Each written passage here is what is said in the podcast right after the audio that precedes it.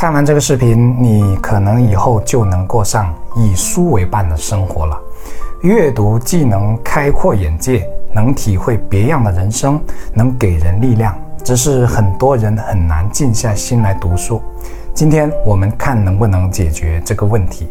第一，对于一个平时不怎么看书的人来说，首先不应该请人推荐书，而是找一本自己能看得下去的书，比如一本好读的小说。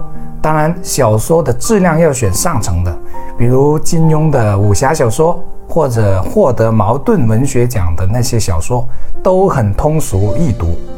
你要先从这些小说去感受文字的乐趣。是的，重点就是先从文字中找到那点乐趣。丝毫没有乐趣，你怎能坚持呢？强迫自己去看一本看不下去的书是很痛苦的，它会逼得你以后都不想看书。何况一辈子就读小说，不也是一件美事吗？第二。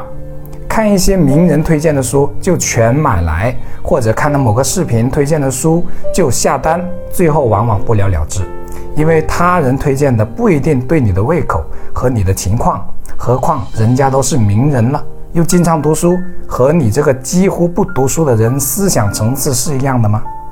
第三，虽然很多人，包括很多专家都说读书一定要读杂，要不然会导致认知局限。但我认为回归到有针对性的阅读才更为妥当。现在市场上的书籍实在太多太多了，给你十辈子都读不完百分之一。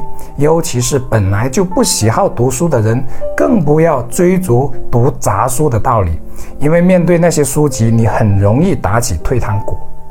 第四，不要迷信短期，比如几个月或者一两年的畅销书，因为大多数都是没有营养的。或者明明是几句话可以说完的，非得写成一本书的功利型书籍，这种书可以先到豆瓣网看一看评价评分。总而言之，就是一句话：看什么书因人而异，切莫盲从。现在能静下心来读书的人越来越少，人的注意力也越来越分散，越来越稀缺。但正因为这样，才显得能保持耐心阅读长篇文字的可贵。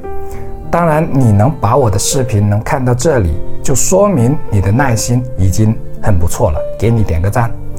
我们很容易成为信息碎片化时代的牺牲品，导致做什么事情都集中不了精力，很容易受到干扰，尤其是受到手机的干扰，导致明明觉得自己好像学了很多，可以回到生活中就被打回了原形，因为我们吸收的知识太分散、太零碎、太短暂了。